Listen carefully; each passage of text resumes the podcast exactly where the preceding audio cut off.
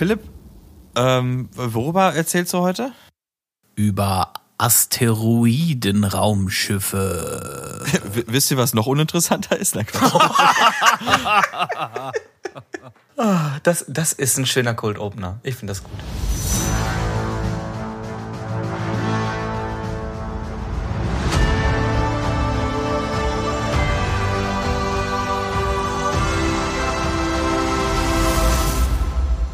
Der Götterkomplex. Wir erschaffen gemeinsam ein Science-Fiction-Universum. Einen wunderschönen guten Morgen, guten Abend, guten Tag, guten Nachmittag, je nachdem, welche Space-Zeit gerade bei euch ist.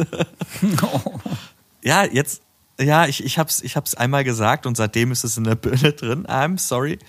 Ja, ich bin Gott sei Dank nicht alleine. An den Mikrofonen sind meine werten Mitstreiter. Ich begrüße ganz doll den Orti. Hi, schönen guten Tag an alle da draußen. Und natürlich der Mann, der heute die fetten Infos für uns hat, der liebe Philboy. Ja, ob die so fett sind, werden wir sehen, aber hallo zusammen. äh, ihr Lieben, an dieser Stelle würde normalerweise der Götterbote kommen mit den Space News. Allerdings, ähm, naja, wenn man nichts zu melden hat, dann gibt es auch keine Space News. Ein paar Sachen sind passiert, die sind heute aber nicht der Rede wert. Stattdessen folgt jetzt Werbung. Du möchtest auch ein Teil des Götterkomplex-Universums werden? Du hast Ideen und Anregungen, die du mit uns und der Community teilen möchtest? Kein Problem. Schick uns deine Ideen einfach an info@götterkomplex.de. Möchtest du uns darüber hinaus unterstützen? Dann verteile doch einfach ein paar Sterne auf der Podcast-Plattform deiner Wahl an uns. Damit wirst du erreichen, dass der Götterkomplex wachsen wird, weil sich viel mehr Menschen an der Entwicklung beteiligen. Du findest uns auf Social Media, bei Instagram unter Götterkomplex-Podcast mit OE oder auf Discord unter Götterkomplex-Podcast. Diskutiere mit und lass das Universum wachsen. Werbung, Ende. In der letzten Folge haben sich die beiden Jungs in meiner Abwesenheit mal mit dem Thema Mehrgenerationsschiffe beschäftigt. Da ging es vorrangig um die Idee, wie kommen wir zu anderen Sternen, um diese zu besiedeln, beziehungsweise die Planetensysteme, die um sie herumreisen. Also erstmal herzlichen Dank an euch beiden, dass ihr das so famos gemacht habt. Ich hatte leider keine Zeit. Bei mir gab es privat gerade so viel, dass ich einfach sagen musste, nee, geht jetzt einfach nicht. Ähm, aber der Götterkomplex funktioniert ja auch mit zwei Leuten. Alles kein Thema. Wenn aber auch nicht so schön, das sei mal gesagt, ne? Genau, wir haben dich schmerzlich, schmerzlich vermisst, äh, obwohl das natürlich auch ganz normal ist, dass man manchmal auch einfach sagen muss, Leute, ich bin einfach mal raus. Es gibt andere Sachen, die sind, haben gerade Priorität und das ist auch äh, gut so. Und äh, wenn das bei uns der Fall ist, dann freue ich mich auch, wenn ihr uns, mich gut vertritt und es einfach weitergehen kann. Aber äh, ich glaube, du wirst noch genügend Gelegenheiten finden, deinen werten Senf äh, zum Thema Generationsschiffen dazuzugeben und da freue ich mich auch schon drauf. Ich mich auch. Äh, nichtsdestotrotz herzlichen Dank, ihr beiden. Und natürlich unterstützen wir uns hier gegenseitig. Äh, das haben wir auch schon in der Community gemerkt. Ihr unterstützt uns mit euren Ideen, mit euren Anregungen. Macht bitte weiter so, wie gerade in der Werbung gehört. Wir freuen uns da sehr drüber. Wie gerade schon angesprochen, beschäftigen wir uns ja gerade mit dem Thema Mehrgenerationenschiffen. Das heißt, wie kommen wir zu anderen Planetensystemen über einen sehr langen Zeitraum? Und wir befinden uns jetzt in einer Konzeptfolge. Konzeptfolgen, das sind die Folgen, in denen wir Konzepte vorstellen, die vorher vorrecherchiert wurden. Das heißt, ja, es äh, hintergrundgeschichtelt ein bisschen, aber es äh, fakt tastisiert sich gerade sowas. ein wunderbarer Neologismus, das tut mir leid. Das ist ein herrliches ich Wort, schön. das muss also, ich mir merken. Kannst du es noch mal einmal bitte ähm, noch mal sagen? Eine Faktitastisierung. Es faktitastisiert heute. Herrlich. Ähm, Äh, Das Tasierung finde ich sehr schön, nicht das das ist ja faktastisch. Also Ficke, facke, tastisch. So, wir machen weiter. äh, Philipp, hau doch mal rein. Was hast du uns denn Schönes mitgebracht? Ah, ich versuche zu faktitastisieren oder so ähnlich. ähm, ja, ich habe ich hab tatsächlich Asteroidenstationen oder Asteroidenraumschiffe mitgebracht. Oh, Asteroiden, das äh, hatten wir ja schon mal im anderen Kontext, ne? Aber da war es nicht äh, zum Überleben, sondern eher so zum dabei draufgehen. Ja, ja, genau, genau das. Und irgendwie hat mich das so ein bisschen, so ein bisschen fasziniert, als ich zum Thema Generationenschiffe recherchiert habe. Da war irgendwie in einem, in einem Artikel war so ein Nebensatz, dass irgendein Herr Shepard aus 1950er Jahren schon über Asteroidenhabitate irgendwie nachgedacht hat. Und irgendwie fand ich das total spannend und habe gedacht, boah, weißt was? Wir versuchen jetzt irgendwie, oder ich versuche da jetzt mehr drüber rauszufinden. Gibt es da wirklich ernstzunehmende Konzepte oder wie könnte das sein? Weil unsere Konzeptfolge ist ja nicht immer, dass wir wirklich reale Konzepte beschreiben oder, oder wirkliche Vorstellungen der Menschheit beschreiben, sondern eben auch in die Fantasie gehen. Und da habe ich ja gedacht, okay, wenn es da nichts Reales irgendwie gibt, dann naja gut, dann, dann, dann, dann denke ich mir halt was, was aus, was richtig cool ist. Aber das Coole ist, es gibt tatsächlich ein recht frisches Konzept, aber ich fange mal vorne an. Also, wie ich ja gerade sagte, ist, dass aus den 1950er Jahren kommt so ein bisschen die erste Idee, dass man Asteroiden irgendwie als Habitat nutzen kann. Ich glaube, wir würden alle erstmal davon ausgehen, hm, wie sollte das Ganze aussehen, wie könnte das Ganze aussehen und man kommt da relativ schnell so auf Tunnelbaugeschichten, ne? dass ich irgendwie automatisiert mit einer Sonde da lande, da irgendwie einen Tunnel baue, den Tunnel dann ausbaue vielleicht auch so ein bisschen Richtung Expans, da wird das ja auch so auf so ein paar Monden irgendwie ähm, dargestellt, dass da irgendwelche Stationen rum, ja, vielleicht so ein bisschen wie in Richtung Expans, da wird das ja auch dargestellt, dass da Raumstationen innerhalb von Asteroiden oder irgendwelchen Monden irgendwie gebaut werden. Da wird dann zum Teil auch, glaube ich, irgendwie dann Wasser abgebaut und sowas, ne? Und ähm, dann, wie gesagt, bin ich tatsächlich auf ein, ja, auf ein Paper gestoßen. Das Paper ähm, wurde von einer Forschergruppe, äh, von einer US-amerikanischen Forschergruppe um den Physiker und Astronomen Adam Frank herum, ähm, ja, entwickelt und online gestellt. Und zwar ist das noch gar nicht so irre lange her, nämlich das war im Januar letzten Jahres. Und krass. Mhm. Ja, total. Und ähm, um jetzt dem, um jetzt seiner Idee da folgen zu können, ähm, erstmal zwei, zwei Grundfakten, die wir jetzt irgendwie uns äh, zumindest dabei im Hinterkopf haben sollten. Und zwar zum einen, wenn wir jetzt wirklich planen, dass Menschen und eine große Bevölkerung für eine lange, lange Zeit im Weltraum sich aufhalten soll, was ja bei unseren Generationsschiffen der Fall wäre, braucht man eigentlich eine Gravitation. Man braucht deswegen eine Gravitation, weil man, sagen wir mal, ein, zwei Jahre in der Schwerelosigkeit wird schon irgendwie funktionieren, aber auch mehr schlecht als recht. Und darüber wird's dann richtig schwierig, ne? Also das heißt, du, dein Immunsystem baut total ab, du kriegst, hast ständig Kopfschmerzen, ähm, du hast massiven Knochenschwund. Also es ist einfach gesundheitlich, sind wir Menschen eben nicht für Schwerelosigkeit gedacht. Und wenn ich jetzt drüber nachdenke, äh, du, das ist ja jetzt für so Erwachsene gesprochen, wenn wir wirklich über Generationsschiffe sprechen, stelle ich mir jetzt auch vor, wenn es jetzt drum geht, ähm, in der Schwerelosigkeit Kinderlosigkeit zu gebären und ein Kind aufzuziehen, halte ich das auch für komplett unmöglich. Ja, vor allen Dingen, wenn du überlegst, dass die ältere Generation ja so schon, schon so doof drauf ist, ne? weil ständig schlecht gelaunt, weil ständig Kopfschmerzen. Äh, ja. Halte ich jetzt nicht für sehr angenehm, auch vor allen Dingen nicht für das soziale Klima. Ähm, total, ne? Also es wird einmal körperlich eben ähm, schwierig und dann wahrscheinlich ja sozial auch. Das heißt also, wir brauchen grundsätzlich Schwerelosigkeit. Das wäre wär, wär so das erste, das erste Faktum. Äh, Gravitation brauchen wir. Meine ich ja. ja. Entschuldigung. Danke. Wir brauchen Gravitation, keine Schwerelosigkeit. Also habt das mal im Hinterkopf. Der zweite Punkt ist die Annahme, zumindest geht's mir so, wenn ich an Asteroiden denke, denke ich im Prinzip an Steine oder an ja fast schon Berge im Weltraum, mhm. also an massiven Stein, der durchs Weltraum wabert. Mhm. Ähm, das ist aber in den meisten Fällen nicht der Fall, denn im meisten, in den meisten Fällen handelt es sich eigentlich um einen losen Schutthaufen, der aufgrund seiner Eigenmasse zusammengehalten wird. So. Will ich jetzt gerne, äh, will ich jetzt eine Gravitation erzeugen, nutzt man im Weltraum als Behilfsmittel äh, die Fliehkräfte. Das heißt, ich bringe oder generiere eine Rotation eines Körpers und durch die Fliehkräfte entsteht eben so etwas wie eine, wie eine Kraft, die ich als Ge äh, Gravitation nutzen könnte.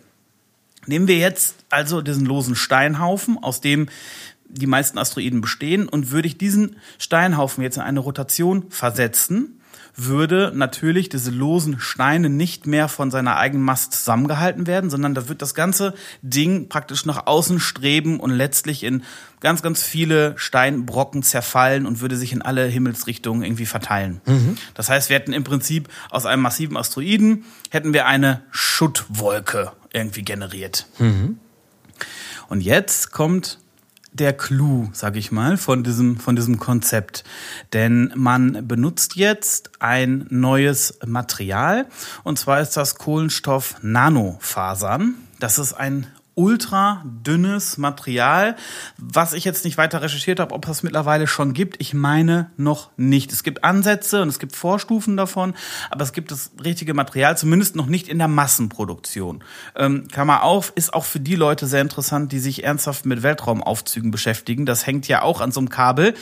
Und da ist auch gerade das Problem halt, dass das Material eben noch nicht in dieser Länge, glaube ich. Ich glaube, das Problem ist, dass du die Länge noch nicht hinkriegst. Genau, in dem Zusammenhang habe ich das nämlich auch schon mal ähm, gelesen, dass da, glaube ich, auch die Forschungen ziemlich äh, ernsthaft dahin bestrebt sind, dass es das, wenn nicht sogar schon gibt, aber eben in dieser Masse, in diesem Umfang halt eben nicht. Ne? Aber mit dem, mit dem entsprechenden Science-Fiction-Motor angeschmissen, äh, kann man sagen, ne, gibt es jetzt und wir gehen davon aus. Ne? Also kurz mal, kurz mal, um das zu verstehen. Ähm, ich habe das so verstanden, dass das irgendwie ein Stoff ist, der irgendwie nur ein Atom dick ist oder sowas. Ist das richtig? Oder habe ich das falsch ah, verstanden? Ah, hast du mich erwischt.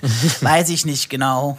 es ist ein extrem leichter, ein, ex ein extrem reißfester äh, Stoff, der tatsächlich auf, auf Atomen Ebene eben besonders angeordnet ist, dass er eben diese Eigenschaften hat. Also er ist tatsächlich, glaube ich, das, das, das elastischste beziehungsweise reißfesteste Material, was man so, ähm, ja, was man sich so erfinden kann. Ich glaube, das ist auch reißfester und stabiler als, ähm, als Spinnenseide, was ja so eigentlich als das krasseste Material gilt. Cool. Also ich wollte dich jetzt auch nicht in Stolper bringen, lieber Philipp. ja, hast du, hast du geschafft, hast du geschafft. Ich werde es in den Shownotes, ich werde es in den Shownotes nochmal äh, äh, präzisieren. Kommt ganz bestimmt aber auch nochmal ähm, in der Konzeptfolge zu Weltraumliften. Das werden wir ja auch noch erzählen und da kommen wir, glaube ich, um das Thema explizit auch nicht drum rum. Ja, ja, ja, wahrscheinlich, wahrscheinlich. So, wenn wir jetzt davon ausgehen, dass wir also eben mit dem Science-Fiction-Motor das Ding in rauen Massen herstellen können, diese, diese Faser, kann ich natürlich diese Faser auch zu größeren Seilstrukturen zusammen, äh, zusammenweben und könnte daraus auch einen, ein, ein sehr feinmaschiges Netz machen. Ich würde dieses Netz jetzt also um einen Asteroiden wickeln. Das heißt, ich ich fange, ich fange mir jetzt, ich fange mir jetzt einen Asteroiden ein. Also es könnte auch so ein erdnaher Asteroid sein, da müsste man noch nicht mehr in den Gürtel, weil auch ständig bei uns hier an der Erde in relativer Entfernung, die äh, gut machbar ist, äh, düsen ja diese Asteroiden vorbei. NEAs, ne? Near Earth ähm, Asteroids. Genau, ja, genau. Und das sind, wie gesagt, auch öfter mal diese, diese Schutthaufen. Deswegen ist der Schutthaufen nämlich so wichtig, weil ich habe jetzt also dieses Netz, welches den Asteroiden komplett umwickelt und starte jetzt diese Rotation. Also ich bringe diesen Asteroiden jetzt in eine, in eine Rotation rein und was passiert jetzt? Genau das gleiche wie vorher ohne Netz. Die einzelnen Bestandteile, dieser Schutthaufen, Streben, strebt, strebt nach Netz, ne? außen. Ne? Genau, mhm. aber das Netz lässt, weil es elastisch ist und weil es vielleicht auch ein bisschen zu groß ist, lässt auf jeden Fall eine gewisse Ausdehnung dieses Schutthaufens zu.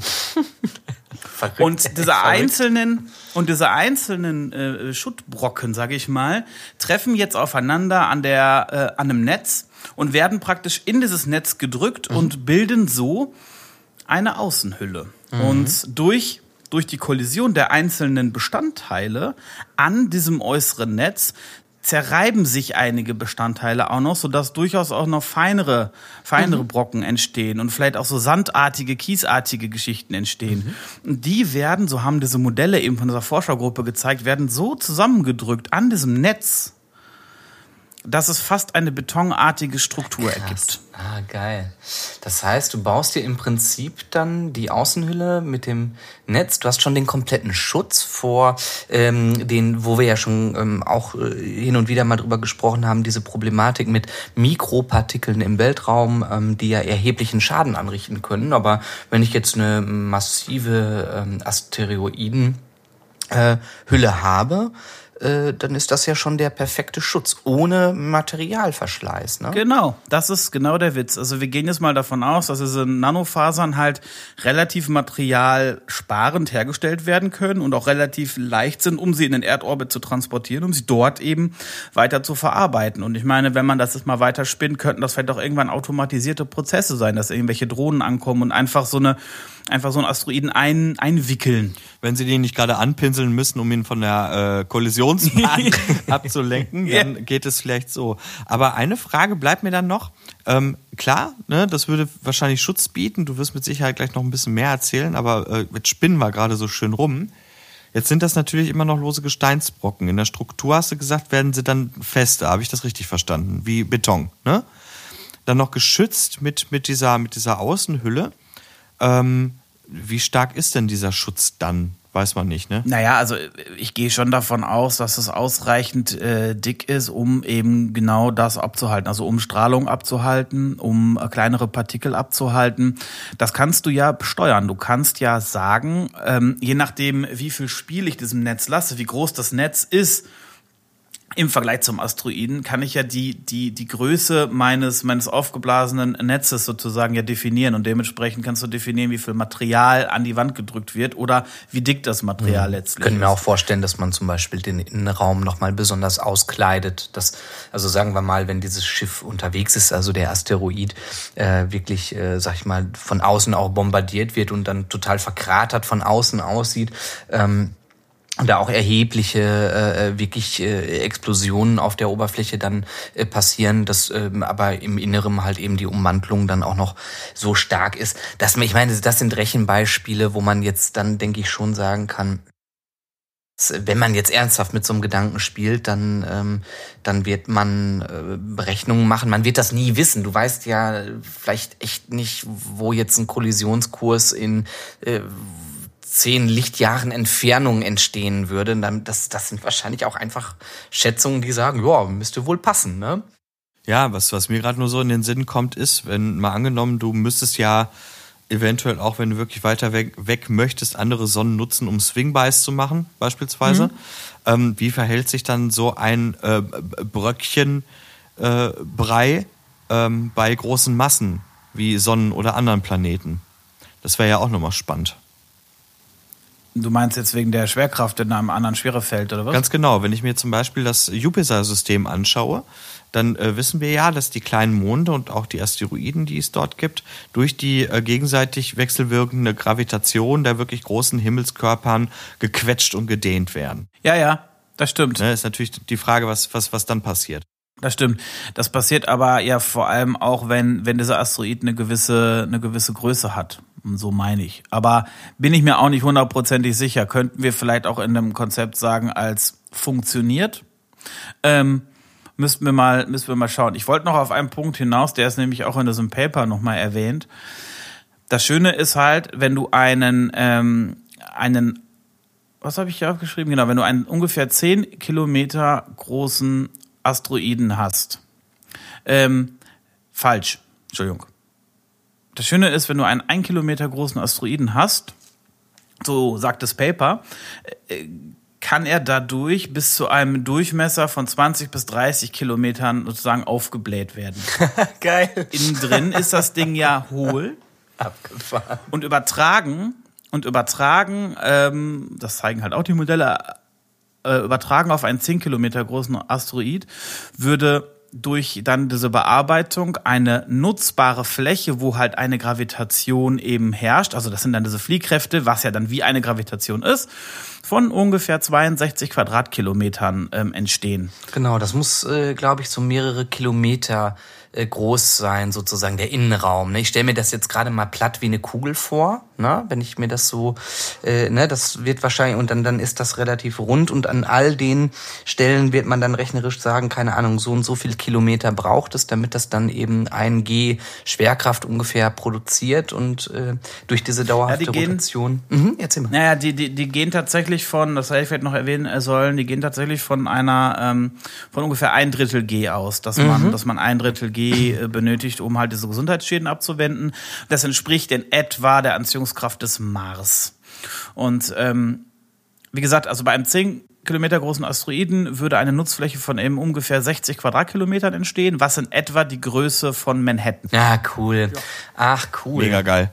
Na, das heißt, du hättest, du hättest, du hättest praktisch eine Manhattan-Größe, wo du auch tatsächlich ja Wolkenkratzer bauen kannst. Denn wenn du dir vorstellst, dass du 200 Kilometer Durchmesser hast, hast du ja dann praktisch wirklich bis zum anderen Ende der Sphäre hast du ja dann auch ungefähr 200 Kilometer Luft. Ja, ich glaube, also da muss man immer, das weiß ich eben nicht. Ich habe immer äh, in, in meinen Recherchen so, ne, wo man so, so zwischendurch mal guckt, wie ist das denn mit dieser künstlichen Gravitation, dass wenn die Gebäude zu groß werden, dass dann ähm, halt eben an der Spitze des Hochhauses die Gravitation ja eine andere ist, die Fliehkraft, ja, als unten im Keller. Und äh, da muss Total man klar. wahrscheinlich eben gucken, dass man sagt, na ja, äh, also jetzt Wolkenkratzer sind dann vielleicht übertrieben, aber dass man vielleicht mehrstöckig in einem gewissen äh, Maße bauen kann wird bestimmt möglich, aber äh, ich habe mir das auch immer so tatsächlich eher vorgestellt, dass man relativ flach auf dieser äh, Ebene bleiben muss, damit eben die Gravitationsunterschiede nicht zu krass wären. Wobei man da ja auch wieder ganz interessant mit,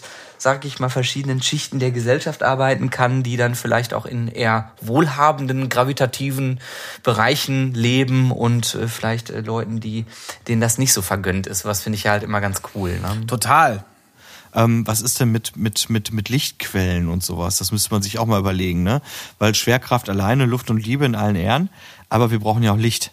Sonst werden wir Menschen unglücklich. Genau. Genau, da, äh, da ist tatsächlich, also man muss fairerweise dazu sagen, dieses Konzept, was sich da gefunden hat, ähm, nennt sich Habitat Bennu, Bertha Emil Nordpol Nordpol äh, Uh, weiß ich nicht, was ist das? Ursula.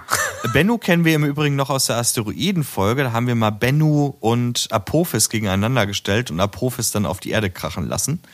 Ach, echt? Mhm. Ach, dann haben die das vielleicht am Beispiel von Bennu auch gerechnet. Abgefahren, ja, bestimmt. Na, das kann natürlich sein. Das, das kann ich so nicht sagen. Aber das ist natürlich spannend, okay. Naja, so wird das halt genannt und deswegen geht man davon aus oder äh, ist dieses Konzept darauf bezogen, dass es ein Habitat ist.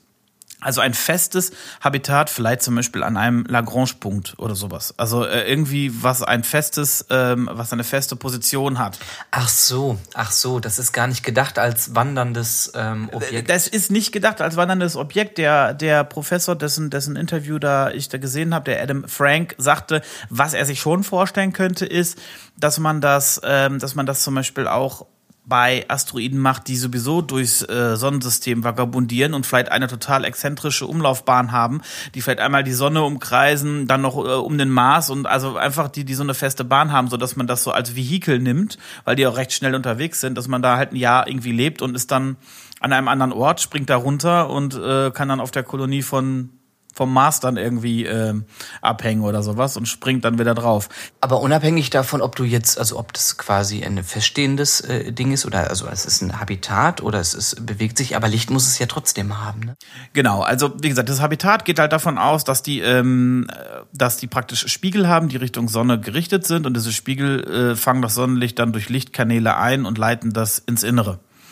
Mein Konzept wäre jetzt, dass wir komplett über Fusionsenergie ähm, gepowert sind. Und das Fusionsenergie ähm, ermöglicht es ja, dass wir da Lampen hinsetzen, die eben Sonnenlicht imitieren können. Ne? Ach, witzig, dann gucken alle ja quasi in die Mitte dieses ähm, dieser Kugel. Ne? Also man guckt nicht in den Horizont, sondern eigentlich ja, also natürlich, ne? Man, man, man, man schaut quasi, also das Licht ist in der, in der Mitte dieser Kugel irgendwie drin. Aber ich glaube, Orti, du musst dich von der Kugelidee verabschieden. Weil wenn du jetzt eine Achse hast, um die sich das Ding dreht, dann ist das weniger eine Kugel als tatsächlich als, äh, als eine Zigarre. Die ist an beiden Seiten offen. Ja, okay. Also, weil das, das, ich hätte das ja gerade eben gedacht, dass es wie so eine, wie so eine Kugel wäre. Davon war ich jetzt ausgegangen. Aber genau, okay. Also, das heißt, man macht das mit dem Netz so, dass das tatsächlich zigarrenförmig dann ja, du hast ja nur eine Achse, um die sich das Ding halt drehen kann. Weil wenn du eine Kugel hast, dann müsste sich das Ding ja um alle Achsen drehen, damit es überall gleich viel Gravitation gibt. Das geht ja gar nicht. Ja, stimmt. Ja, stimmt. Das ist ja auch schwachsinnig. Genau. Ja, klar. Nee, das geht nicht. Nee, nee, sicher. Genau. Ja, es wird, also ich glaube, du hast total recht. Das wird eher so eine Art Torus, ne? Wo wir dann schon wieder fast bei so einem Stanford-Torus sind, der ja, halt genau. anders. Aber so du hast halt diesen, diesen Torus und da würde ich mir eben, genau wie du sagtest, Orti, würde ich mir Elemente eben äh, vorstellen, die in der Mitte eben befestigt sind, in dieser, in dieser Area, die halt vielleicht nicht so starke äh, Schwerkraft hat. Vielleicht sind da auch die Generatoren direkt mit untergebracht, die eben diese Lichtquelle diese Lichtquellen oder Quellen ja dann wahrscheinlich ähm, erzeugen. Das ist halte ich für durchaus möglich und valide. Da kommt noch ein weiterer Aspekt hinzu, den dem ich mich jetzt widme, wenn ich jetzt weiter über die Infrastruktur von diesem Asteroidenraumschiff rede. Denn wir haben jetzt diese Fusionsenergie. Ähm, das heißt, Energie sollte, sollte machbar sein. Wir brauchen natürlich noch ganz andere Einrichtungen, gerade bei so vielen Menschen. Wir brauchen natürlich Agrarflächen. Ähm, wir brauchen äh, natürlich Wasser. Ähm, und wir brauchen, das ist so das eines der wichtigsten Geschichten, und natürlich äh, CO2 oder Sauerstoff, also Luft, ne? CO2, äh, Stickstoff und und Sauerstoff. Und da habe ich mich auch mal tief rein reingegraben, wie sowas aussehen könnte und habe vor allem eins gefunden. Uh, ein schöner Asteroidenanalogismus. wow, stimmt, hast du recht. Nee, äh, wie das aussehen könnte, will aber nicht zu sehr ins Detail gehen, weil ich äh, mit Chemie wirklich echt nicht viel am Hut habe. Aber man kann wohl Ammoniak äh, sehr gut in Stickstoff zum Beispiel irgendwie umwandeln. Und man kann also aus Gestein durchaus wertvolle Gase gewinnen. Und Gestein haben wir ja nun mal einiges um uns herum und es ist wohl, auch wieder aus der Studie, es wird wohl machbar sein, dass man gewisse Teile dieser, dieser Asteroiden ähm, auch, auch noch abbauen kann von innen. Natürlich sollte man nicht zu viel abbauen, dann bin ich irgendwann durch. Aber ich glaube nicht, dass wir uns jetzt vorstellen müssen, dass diese Außenhülle von diesem Asteroiden jetzt irgendwie ein paar Zentimeter oder ein paar Meter dick ist, sondern wir reden hier wirklich von einer massiven, mhm. massiven Hülle. Mhm. Was du was du da gerade ansprichst, ähm, finde ich, das ist mir jetzt letztens auch nochmal aufgefallen, sowieso das Thema der eigenen Biosphäre, ne, die man äh, innerhalb eines Generationsschiffs braucht. Also ne, du hast jetzt ja angesprochen, Sauerstoff und sowas zu, zu generieren, aber auch allgemein nochmal in diese, äh, in diese Gedankenspirale zu gehen, ähm, was jetzt auch äh, ganz normale Sachen angeht wie äh, Tiere, Wechselwirkungen von Bakterien ähm, auf, auf Pflanzen ähm, ne, und, und, und all, all das zu, zu simulieren, weil wir gehen jetzt immer so ein bisschen so stumpf davon aus, die Menschen äh, fahren jetzt von A nach B, aber was macht es eigentlich aus? Ähm, sozusagen, ne, wenn wir wenn wir eine zweite Erde haben wollen, dann wollen wir ja viel mehr mitnehmen. Wir wollen ja äh, auch äh, die, die, die, die ähm, Tiere, Pflanzenarten schützen und eventuell mittransportieren und wollen vielleicht auch innerhalb des Generationsschiffes eine eigene Biosphäre, eine stabile Biosphäre haben. Äh, und dazu gibt es auch total abgefahrene Experimente, um zu gucken, wie fragil ist nämlich auch so ein, ein System, wenn dann eine Einheit wegfällt durch zum Beispiel eine Störung. Äh, also man, man hat ein Grundkonstrukt und sagt, hey, das generiert Sauerstoff, ähm, hier kriegen wir unser Wasser her, ähm, hier können wir Pflanzen anbauen, hier können wir Nahrung produzieren, wir brauchen das Wechselspiel von, von verschiedenen Tieren, Bakterien und so weiter und so fort. Das gehört zu unserer Natur auch mit dazu. Es geht also nicht nur darum, einen, einen, einen Asteroiden auszukleiden und Habitate dort zu bauen, sondern irgendwie auch zu überlegen, ähm, wie muss diese Biosphäre gestaltet sein. Ich weiß jetzt nicht, inwieweit da die Konzepte äh, äh, reingehen, was, was du da rausgefunden hast. Das ähm, ist mir nochmal so richtig so durch den Kopf gedonnert, dass ich gedacht habe, ja, das ist ja nochmal auch ein riesen äh.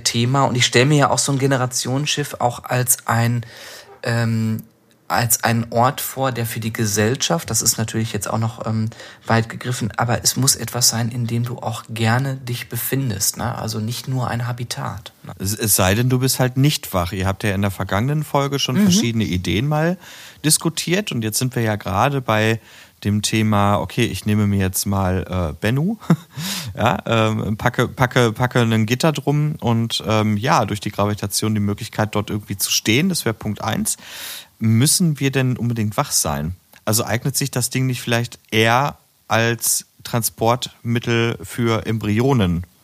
Dann bräuchtest du aber doch diese ganze Gravitationsgeschichte wahrscheinlich nicht, ne? Äh, oder ich, sind die nicht fürs Wachstum notwendig? Ich habe keine Ahnung. also, also da hätte ich jetzt stumpf, stumpf gesagt, dann machst du halt eben so, also frierst die halt ein und ähm, schießt die ins All. Da hatten wir ja auch schon mal so drüber gesprochen, dass dann eine KI an Bord ist und mit äh, gewissen Muttereinheiten oder Erziehungseinheiten, die dann am Zielort ähm, die, sag ich mal, Aufwachphasen oder die Erziehung dann übernehmen. Aber da würde ich jetzt das erste, was mir dazu einfällt, ist, dass du diese ganze Konstruktion mit der künstlichen Gravitation und diesem Ganzen da, da nicht bräuchtest. Ja, zum Auf, also ich denke zum Aufziehen, zur Aufzucht da schon, der Embryonen ja. eventuell schon, aber ich halte das ganze Objekt auch einfach für viel zu massiv, äh, um als es als reines Lagertransportschiff für Embryonen oder eingefrorene Menschen zu verwenden. Ich glaube, da könnte man effizientere Geschichten bauen, denn ähm, ein Wort noch kurz zu dieser Biosphäre-Geschichte, Orti. Es gibt, also es ist ja so, das würden wir bei jedem Generationsschiff als Thema haben, was lebende Menschen an Bord hat. Es gibt, äh, glaube ich, wenig, was komplizierter ist als das gesamte Zusammenspiel unserer Biosphäre auf der, auf der Erde mit sämtlichen Klimazonen und ineinandergreifende Faktoren. Das ist, glaube ich, immer noch unfassbar gigantisch und man ist da immer noch nicht ganz durchgestiegen. Es gab mal ein paar Tests, ich glaube in der USA Biosphere 3 genau, oder so ähnlich hieß genau, das. Genau, und in Russland, ne? Und in Russland, genau. Also es wurde auch gar nicht so viel getestet. Ich unterstelle jetzt einfach bei dieser gesamten Konzeption dieser, dieser Generationsschiffe, dass diese, dass man diese Biosphäre zumindest versteht und eine funktionierende, stabile Biosphäre aufsetzen können wird. Weil sonst halte ich es für, gebe ich dir völlig recht, Orti, für etwas zwecklos, so etwas überhaupt zu bauen. Also das würde ich jetzt einfach voraussetzen. Zumal man auch überlegen muss, wir müssen ja auch so eine gewisse, naja, Grund, ähm, mitbringen an Möglichkeiten wie zum Beispiel ein funktionierendes Immunsystem, ja, das natürlich auch nicht äh, unbedingt dadurch wachsen kann, dass man keine Möglichkeit hat oder dass das Immunsystem keine Möglichkeit hat, sich zu, zu entwickeln durch Angriffe von außen, die es abwehren muss. Genau, genau. Ja, ja, eben, das meine ich ja. Das sind diese, diese ganz natürlichen Dinge, die du mit, äh, mitnehmen musst, damit der Organismus gesund sich entwickeln kann. Wenn, wenn das eine sterile Atmosphäre ist, äh, dann, ne, wie du schon richtig sagst, ist unser Immunsystem nicht fähig, sich richtig zu entwickeln. Und wir kommen dann an einem fremdartigen Planeten an und klappen sofort zusammen. Ähm, äh, und äh, all, all diese Sachen, die äh, gehören eben tatsächlich äh, mit, mit in diese Gedankenspirale. Vielleicht machen wir da auch nochmal eine Konzeptfolge zu. Das ähm, finde ich halt sehr, sehr interessant. Auch gerade nochmal so diese Ergebnisse aus diesen künstlich geschaffenen ähm, Biosphären äh, und welche Problematiken damit einhergehen, weil ich habe das auch mal äh, mitbekommen, dass dann zum Beispiel halt auch immer von der Außenwelt zum Teil dann äh, nochmal äh, künstlich Sauerstoff oder irgendwie Bakterien hinzugefügt werden mussten, weil äh, aufgrund irgendeiner Ereigniskaskade dann zum Beispiel ein Bakterium nicht mehr da war und weil das gefehlt hat, hat das wieder eine neue Kaskade ähm, ausgelöst, die dann das äh, Artensterben in andere Richtungen zum Beispiel ausgelöst hat und man denkt, scheiße, wir müssen jetzt hier intervenieren, sonst geht nämlich hier tatsächlich so ein Lawineneffekt los und unser Schiff funktioniert nicht mehr. Das ist, ähm, das ist einfach ein sehr, sehr spannendes Thema. Wenn wir davon ausgehen, dass wir da jetzt natürlich wirklich lebendige, arbeitende und sich fortpflanzende Generationen von Lebewesen halt an Bord haben, ne? Mhm. Davon würde ich halt jetzt bei diesem Asteroidenschiff jetzt einfach mal, einfach mal von ausgehen wollen, weil ich glaube, sonst würde ich ein anderes Konstrukt wählen. Ich sehe ehrlicherweise vor allem ein, ein Problem, was nochmal ganz anders gelagert ist, denn ähm, nehmen wir mal den Bennu, der hat ja auch eine gewisse Masse. Und jetzt, und jetzt baller ich da noch meine ganze Infrastruktur rein und meine ganzen Habitate und so weiter und so weiter. Das heißt, es ist eine gigantische Masse, die da bewegt werden bewegt werden muss. Ja, wir können da auch viele Fusionsantriebe und Fusionsgeneratoren hinpacken.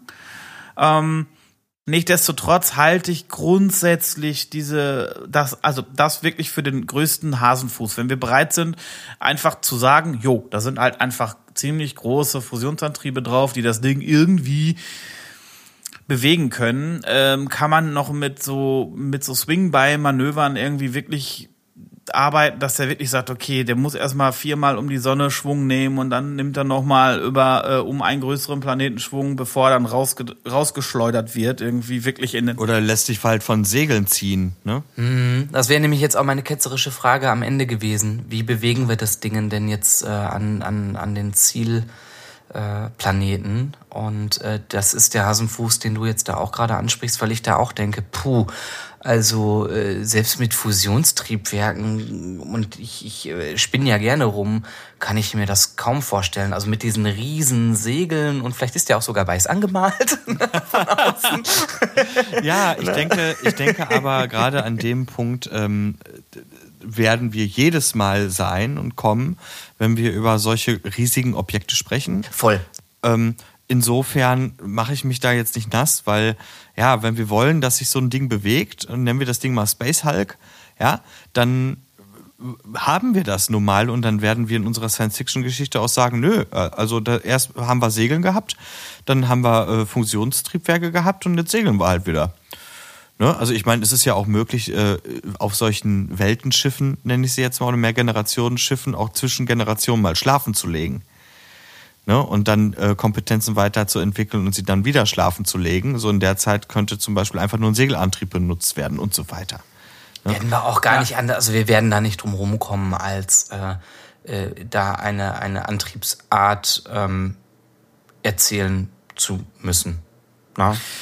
Ich könnte mir sogar vorstellen, dass es ähm, wirklich gelingt, einen Asteroiden sozusagen zu bearbeiten, den als Habitat aufzublähen, sagen wir mal so, der sowieso schon einen Schwung hat. Der hat sowieso schon eine Grundgeschwindigkeit, wie er vielleicht um die Sonne kreist, um die Sonne und vielleicht die Venus oder sowas als Beispiel. Und dann brauchst du ja nur noch verhältnismäßig wenig Energie, um den aus dem Schwerefeld sozusagen oder um, um die Umlaufbahn so zu justieren, dass der praktisch eine weitere Umlaufbahn hat. Nimmt aber immer noch Schwung um die Sonne und dann, dann braucht er halt 500 Jahre, um alleine irgendwie so viel Schwung zu haben, dass du sagst, so, oder sagen wir mal 50 Jahre und dann sagst du so, und jetzt hat er aber Schwung, jetzt kann er wirklich äh, mal den Kurs Richtung außerhalb des Sonnensystems einschlagen. Und dann darfst du die Scheiße auch noch abbremsen, ne? Ja, das, das kommt halt da. Details, Details. Details. Details. Genau. Das Lass erst mal losfliegen. Wir waren so sehen wir dann. Ding, das Ding fliegt los und dann irgendwann, ähm, jetzt sind wir ja schon unterwegs, ne? Aber hat sich irgendjemand eigentlich Gedanken gemacht, äh, wie wir bremsen. Dann kommt wieder so ein altdeutscher Spruch, hör mal, der Ding ist ja auch irgendwie wieder losgeflogen, da muss auch irgendwie wieder anhalten, ne? Das ist die, die Aufgabe der Generation, die dann auf dem Schiff ist, eine Lösung für das Bremsproblem zu finden, damit die auch was zu tun haben. Aber das kriegen wir doch für unsere Erde doch schon nicht hin, ne? Also wir verschieben doch alles in die nächsten Generationen. Ah, nee, das ist nicht mein Thema, ja, das machen die nächsten. Genau. Ja, ja, ja. Dann demonstrieren so ein paar Jugendliche. wir müssen langsamer werden. Wir müssen langsamer werden. ich denke ja so oft über ähm, diese, diese Katastrophen äh, nach, die diesen Generationsschiffen passiert. Es wäre auch so cool, wenn die das halt einfach knapp verpasst haben, ja. rechnerisch abzubremsen und einfach weitergeflogen sind und keine Chance hatten, weil halt einfach ne, ähm, die entsprechende Energie nicht mehr da ist und sind halt schlichtweg am Zielplaneten vorbei. und weiter geht's. Ey, das wäre im Übrigen jetzt auch mal eine richtig geile Geschichte. Also was heißt richtig ja, ja. geil, aber ähm, schon sehr traurig. Aber boah, was wäre das denn? Stellt euch das mal als Film vor. Was wäre das für ein Christopher Nolan Mindfuck-Film? Ähm, zwei Leute werden wachplanmäßig auf diesem Space Hulk und erkennen, dass das Abbremsmanöver nicht funktioniert hat oder nicht funktioniert und müssen jetzt entscheiden, töten wir alle oder lassen wir sie wach werden? Nein, wir werden in dem sie Wissen, essen. dass ähm, ne, oder in die Sonne stürzen, so nach dem Motto, in dem Wissen, dass wir niemals irgendwo ankommen werden, niemals. Auch das ist, also das fände ich auch so cool. Später, ich meine, ah, ne, wenn man so Artefakte von so einem Weltenschiff hat und sowas, ist irgendwann mal eine Randgeschichte. Einfach eine kurze Randgeschichte dass man sagt, wir haben hier die Trümmer gefunden von irgendwas und es gibt noch irgendein äh, Aufzeichnungsgerät und dann sind da die Logbücher. Und irgendjemand schreibt einfach die Logbücher von, von, äh, von dieser Reise. Ja, ja cool. Fände ich ist, mega. Das ist echt abgefahren. Deswegen geht so meine Tendenz auch immer ähm, dahin halt eben, das ist ja, diese ganze Generationsschiff-Sache ist ja eigentlich nur die Vorgeschichte. Das ist eher eigentlich in unserem Universum nur eine Randnotiz, dass man sagt, hey, die Menschheit ist geflogen mit äh, zehn Stück, zwei davon waren so, ähm, die hatten Embryonen an Bord, äh, fünf waren vielleicht mit, mit äh, tatsächlichen Menschen äh, an Bord und andere haben, ähm, keine Ahnung, ähm, äh, das mit KI gelöst oder wie auch immer. Ähm, sondern das soll ja, dieses ganze Generationsschiff-Konzept, was wir jetzt hier aufmachen, soll ja eben am Ende ähm, auch äh, für, für die Leute draußen diese, diese Motivation auch ergeben, zu sagen, erzählt uns doch, was ist mit der, ähm, der Arche Noah XY passiert. Wir wissen es nicht. Es bleibt offen. Schreibt dazu oder ne, fantasiert dazu und dann sagen wir einfach, es hat 20 Schiffe gegeben und von 10 wissen wir nichts. Von zehn wissen wir nichts. Und die anderen zehn werden in die, in die offizielle Geschichte irgendwie mit, mit, äh, mit eingebettet. Also das, das ich, weil, weil das, ich, das inspiriert mich halt immer total, diese, diese ähm, kleinen Fehler, die dann vielleicht eben einen Wahnsinns eine Wahnsinnsauswirkung haben. Also du hast ein perfekt ausgeklügeltes System und wie du sagst, was weiß ich, die werden zu spät aufgeweckt, um das Manöver auszuführen oder in der Biosphäre geht was schief. Wir haben die Möglichkeit über Space Zombies zu sprechen, die sich da entwickeln, weil die durch ein Virus oder sowas verändert worden sind und ähm, ah, das, das, das macht irgendwie Spaß im, im Zusammenhang mit Generationenschiffen für mich. Total. Und das Schöne ist, dass ähm, grundsätzlich hält uns das ja die Freiheit offen, zu jedem beliebigen Zeitpunkt in der Götterkomplex-Geschichte ein Generationsschiff, also praktisch das Deus Ex Machina, ja, was wir in den ersten ja. Folgen besprochen haben, haben wir ja hiermit eigentlich etabliert. Ja, und es ist schon Bestandteil des Universums, ne? Dass wir ja immer gesagt haben, wenn wir sowas erzählen, dass es quasi so ein, ein Faktor gibt, da kommt etwas Neues, was bisher nicht Bestandteil ist, dann sollte das schon grundsätzlich von Anfang an eine Form der, der Erzählung auch sein. Und wenn man eben sagt, es gab zehn Schiffe, von deren Verbleib wissen wir nichts und sich eine Zivilisation aus diesem Schiff entspinnt und es könnte irgendwann sogar eine große Bedrohung oder eine Macht oder irgendwas sein, dann ist es aber, äh, ist es jetzt zumindestens äh, konsistent ähm, konsistenter Bestandteil. Sofern wir, wir müssen wir natürlich noch im Götterrat dann äh, mit ähm, der Community und mit uns natürlich nochmal überlegen, was wir da jetzt auch favorisieren. Ne? Ja, aber zumindest hat die Idee von Philipp äh, schon mal wieder für viel Diskussionsstoff gesorgt. Mega cool. Ich würde noch einen, ich würde noch einen, ich, ich, ich, ich rieche schon die Abmoderation von Niklas. Ich habe das, ich hab das in der Nase. Ich würde, ich würde noch, bevor wir jetzt direkt zum Ende dann weiterschreiten, Und tschüss. Ein, oh, würde ich noch, will ich noch einen kleinen Aspekt einbringen wollen. Ihr redet noch, Nämlich, ich bin schon längst draußen. Macht's gut. Oh, okay. Dann, ihr Leute da draußen, ich bin jetzt alleine, deswegen müsst ihr jetzt meinen letzten Punkt noch hören. Dieses ganze Konzept habe ich jetzt so ein bisschen gedreht oder haben wir so ein bisschen gedreht in Richtung ähm, Raumschiffe, in Richtung der Asteroid bewegt sich wirklich und reist interstellar. Ich finde tatsächlich auch den Gedanken total spannend, zu sagen, dass wir ja 200 Jahre ab jetzt nach vorne spulen, wo diese ganze Ereigniskaskade losge losgetreten wird. Und wir wollen ja schon ein Universum oder ein Sonnensystem erzählen, was, sagen wir mal, schon industrialisiert ist, so dass ich mir schon vorstellen könnte, dass zum Beispiel auch im Gürtel äh, vielleicht kleinere Asteroiden genauso in Habitate umgewandelt mhm. wurden mhm. und einfach wirklich feste Habitate sind, zum Beispiel auch Forschungsstationen sind für diese Verzerrungstechnologie, dass die eigentlich nicht Gebäude auf Asteroiden drauf sind, sondern wirklich diese Asteroidenhabitate sind. Also ich könnte mir das durchaus verbreiteter im Sonnensystem vorstellen als stationäre fixe Station. Finde ich total cool die Idee, dass man sagt, das ist eigentlich schon eine gängige Technik, ne? dass man sagt, das, das, das haben wir eigentlich schon hier regelmäßig gemacht und dann jetzt müsste man tatsächlich nur überlegen, äh, welcher Asteroid äh, eignet sich und äh, wie können wir den aushüllen und wie beschleunigen wir den zum, zum Zielort. Beschleunigen ne? wir den vor allem. Genau. Mhm. Ja. Und was du, ähm, was wir gerade eben ja auch ganz, ganz, ganz kurz nur angerissen haben, diese ich mag auch die Idee, die ich auch total plausibel finde, dass man halt wirklich sagt, das sind später auch wirklich Automatismen, die sowas bauen. Mehrere Roboter, 3D-Drucker, die das Material des Asteroiden vom Innen schon aushüllen, äh, umwandeln mit äh, speziellen Stoffen und dann halt eben da, sag ich mal, die Gebäude drucken äh, und der eine Roboter baut den nächsten, dann sind es zwei, dann sind es vier, dann sind es acht und so ja, weiter und so total. fort. Und dass das einfach Kaskaden sind, die, die für uns jetzt vielleicht noch so ein bisschen fantastisch sind, aber wo man so, das ist eine gängige Technik. Wir brauchen vielleicht, keine Ahnung, ein, Habitat im Asteroidenbau fünf Jahre, dann ist das Ding fertig. Ne? Ähm, und das, das und der hat dann schon so viel Drohnen wieder produziert, dass er den nächsten direkt wieder ähm, als Habitat umwandeln kann. Die hüpfen dann einfach mhm. rüber. Ja, dann genau, kann man ja genau, immer sagen, ja. naja, das ist ja so ein bisschen abhängig von der Güte des Schutzes, den wir hier finden. Ne? Also wenn wir jetzt äh, blöderweise ähm, hier nur äh, Klamotten finden, die auf Kohlenstoffbasis unterwegs sind, was ja schon mal recht interessant ist. Dann haben wir nicht viel von, weil es fehlt irgendwie Eisen. Ne? Ähm, dass äh, solche Prozesse auch von der Güte des jeweiligen Materials äh, abhängen, finde ich auch geil. Weil dann hast du schon wieder so eine Limitation drin. Äh, du meinst, dass man jetzt verschieden, also dass man auf einem Asteroiden nicht unbedingt alles Material braucht, um dann seine Roboterarmee zu vervielfältigen? Meinst du? Naja, du brauchst ja verschiedene Grundstoffe, damit das, was du machen möchtest, halt funktioniert. Das ist so ein bisschen wie dieses Ressourcenhorden, wenn du ein Strategie-Game zockst, beispielsweise.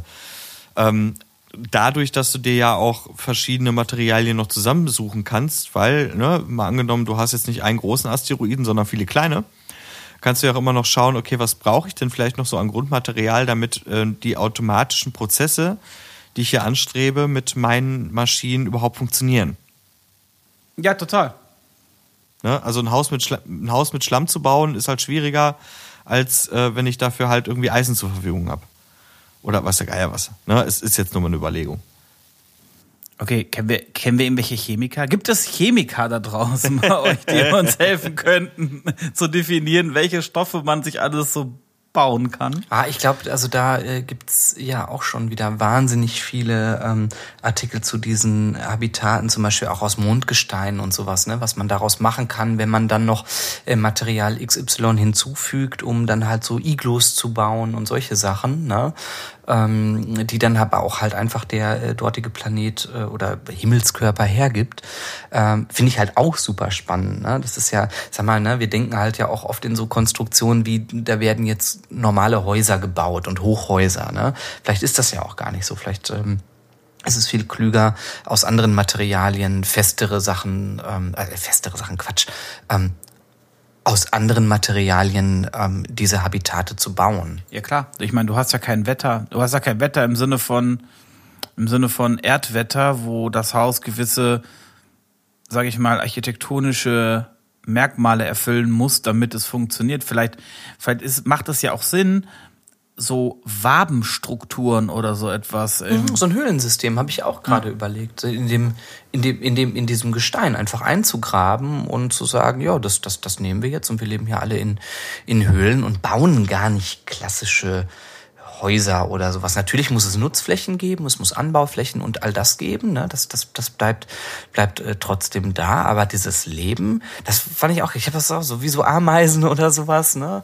Ähm ja, das müsste man sich halt mal anschauen. Es gibt halt so ein paar Grundbedürfnisse des Menschen, die sich immer ähnlich äußern. Wenn man mal so in unsere menschliche Historie schaut, sind Behausungen, sehen immer recht ähnlich aus. Es äh, ist nicht immer nur bedingt durch Witterung. Ne? Mhm, nee, klar. Sondern auch äh, durch, durch, durch den Menschen und die jeweilige Zivilisation an sich auch bestimmt. Auch, auch, auch von der Psychologie. Ne? Ich habe ganz oft bei, bei, bei Raumschiffen, ähm, die man in der Science Fiction sieht, denke ich immer, die sind so dunkel und äh, äh, metallisch. Und wenn das wirklich Orte sein sollen, in denen man wirklich zufriedenstellend lebt, würde es aus jeder Designperspektive wirklich Sinn machen, auch zu sagen, hey, hier müssen Lichtpaneele rein. Ne? Hier muss äh, hier muss, das muss eine freundliche Atmosphäre sein, damit man halt eben auch ähm, psychisch stabil bleibt, damit äh, ähm, halt Sonnenlicht imitiert wird, ne? weil es einfach auch, auch Vitamin D, solche Grundsachen, ne? wir brauchen Vitamin D. Man kann das dann mit Sicherheit auch künstlich zuführen, alles keine Frage, aber um, um stabil zu sein, und das, das ist das, das Schöne, also wenn man sagt, wenn man ein Tunnelsystem nehmen würde, wie muss dieses Tunnelsystem aussehen und architektonisch gestaltet sein, damit es trotzdem angenommen wird von der Kultur. Herzlich willkommen zum Götterkomplex, der Architektur-Podcast. gerne, gerne. Also äh, wer, wer, äh, wer uns da äh, behellen kann, das fände ich, fänd ich total abgefahren. Fast mir aufdringlich kommt das Licht einer Fusionslampe durch das östliche Fenster. Gebaut wurde es ungefähr vor 300 Jahren. Die Idee dahinter, Lichtbrechung, blau schimmert der Kristall. Und so wollen wir auch die. Sehr schön. Schön die nicht geraden Linien, die sich hier brechen. Ja, okay, wir kommen, wir kommen tatsächlich ein bisschen, ein bisschen ab äh, vom Thema, aber ich glaube, wir haben angerissen, wie unfassbar groß und was, in was für ein unfassbares Wespennest wir da reingestochen haben, was das ganze Generations- und Habitatthema eigentlich angeht, ne? Ja, ich spiele auch die ganze Zeit, ich versuche schon die ganze Zeit so ein 3D-Modell quasi in meinem Kopf zu erspinnen. Ähm, ist eigentlich. Uh, sehr cool in dem Fall super einfach. Äh, einfach ein Gesteinsbrocken und den Innenraum, den design ich nicht. Man sieht das nur von außen und dann ist das gut. Ein paar Antennen drauf, genau, ne? ein paar Antennen. Antrieb. Ja, genau, so, so ein kleines Netz noch, Solarpanel drauf und gut ist, ne? Hier im Übrigen kleiner Tipp an unsere Götterkomplex-Hörer. Wenn ihr mal Bock habt, euch anzuschauen, was der Orti da so bastelt, äh, du hast auch eine eigene Instagram-Seite, richtig? Maschinendoc. Genau, ihr könnt gerne mal in den Maschinendoc äh, reinschneiden. Äh, in Zukunft äh, plane ich auch auf unserer Website vielleicht mal das eine oder andere zu veröffentlichen und vielleicht gibt es bald ja auch noch mehr Möglichkeiten für uns und für die Community ähm, Bilder zu veröffentlichen. Das müssen wir aber später nochmal konkretisieren. Aber ich freue mich äh, über Besuche im Maschinendock und äh, da könnt ihr euch angucken, was ich in meiner Freizeit ähm, an Science-Fiction-Modellen erstelle. Da gibt's regelmäßig Neuigkeiten und freue mich über, über positive Kommentare und Anregungen, auch mit den Leuten, die vielleicht selber das Hobby teilen. Und das soll es ja sein. Der Götterkomplex ist ja nun mal sowas wie ein Hort oder ein Habitat, um mal dieses Thema zu bemühen, das wir gerade eh schon aufgemacht haben, für kreative Köpfe, die sich äh, mit dem Thema Science Fiction gerne auseinandersetzen. Philipp, herzlichen Dank. Das war äh, sehr lehrreich, sehr cool. Und wie bei ganz vielen Konzepten, die wir hier im Götterkomplex schon gehört haben, auch wirklich dann dieser Ausspruch, den ich äh, mal von Orti klaue, echt unfassbar, was die Leute sich so ausdenken, ne? Also das ist echt so abgefahren kreativ. Das hat ja wenig mit Physik zu tun, sondern ist einfach mehr so, hm, was können wir uns denn mal erspinnen? Ja? Ich finde immer so cool, dass wenn du dann sowas erzählst, das sind Gedanken aus den 50er Jahren. Das ist total abgefahren. Und bei anderen Recherchen ist mir auch schon aufgefallen, dass, dass sowas ja tatsächlich so 40er Jahre, 50er Jahre, 60er Jahre, dass die Leute da so beflügelt waren, auch glaube ich von diesen, von diesen Möglichkeiten, ne? ähm, auch Projekt Daedalus und so, ein Schiff, das mit irgendwie zigtausend Atombomben angetrieben wird. Äh, und äh, also verrückt, verrückt, welche Konzepte da draußen wirklich äh, entstehen. Äh, und man merkt halt eben dann äh, doch, wie viele, wie viele Köpfe sich mit diesem Thema Weltraumreisen und Habitaten äh, beschäftigen. Das, das ist ja dann quasi ein Konzept, das ist schon 73 Jahre alt. Abgefahren.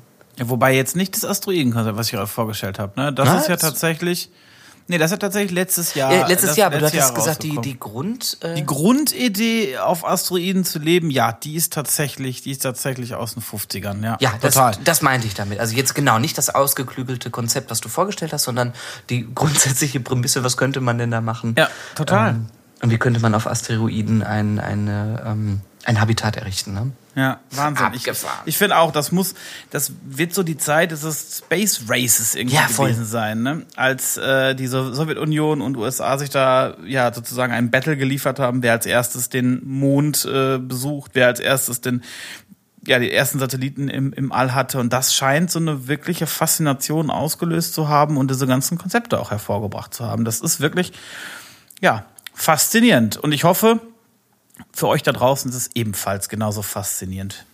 Der Mensch, die Sterne und das Weltall. Eine Story so alt wie die Menschheit selbst. Wahrscheinlich ein Thema, dem wir uns auch so mal nähern können. Und ich würde vorschlagen, wir verabschieden uns in die nächste Konzeptfolge mit einem klassischen und liebgemeinten Energie. Macht's gut da draußen. Tschüss, ciao, ciao.